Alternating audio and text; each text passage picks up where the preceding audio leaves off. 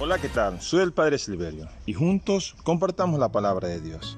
Meditamos en este día el Evangelio según San Mateo, capítulo 11, versos del 20 al 24. pasaje evangélico que leemos eh, está integrado en la sección narrativa que precede al discurso de las parábolas sobre el reino y se relaciona con un tema favorito de todos los profetas, los oráculos contra las ciudades malvadas.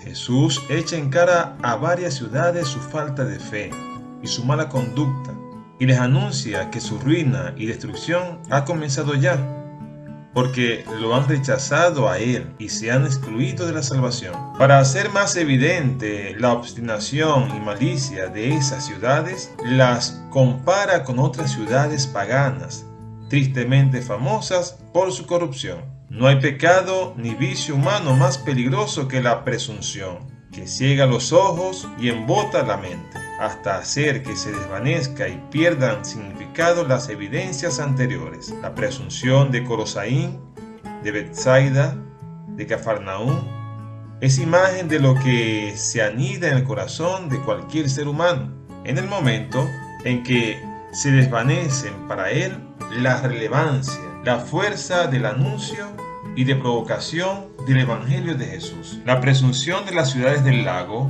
es a un nivel más amplio la imagen del misterio de inquietud que se consuma en la historia de dos mil años de cristianismo, es decir, el amor de Dios manifestado en Jesús, ignorado, hecho impotente, dejado en el olvido, declarado como irrelevante y obsoleto en el camino del ser humano hacia una nueva humanidad. Esto es obra de la presunción humana y particularmente de la presunción del hombre religioso del que se cree cerca de Dios. Dios te bendiga.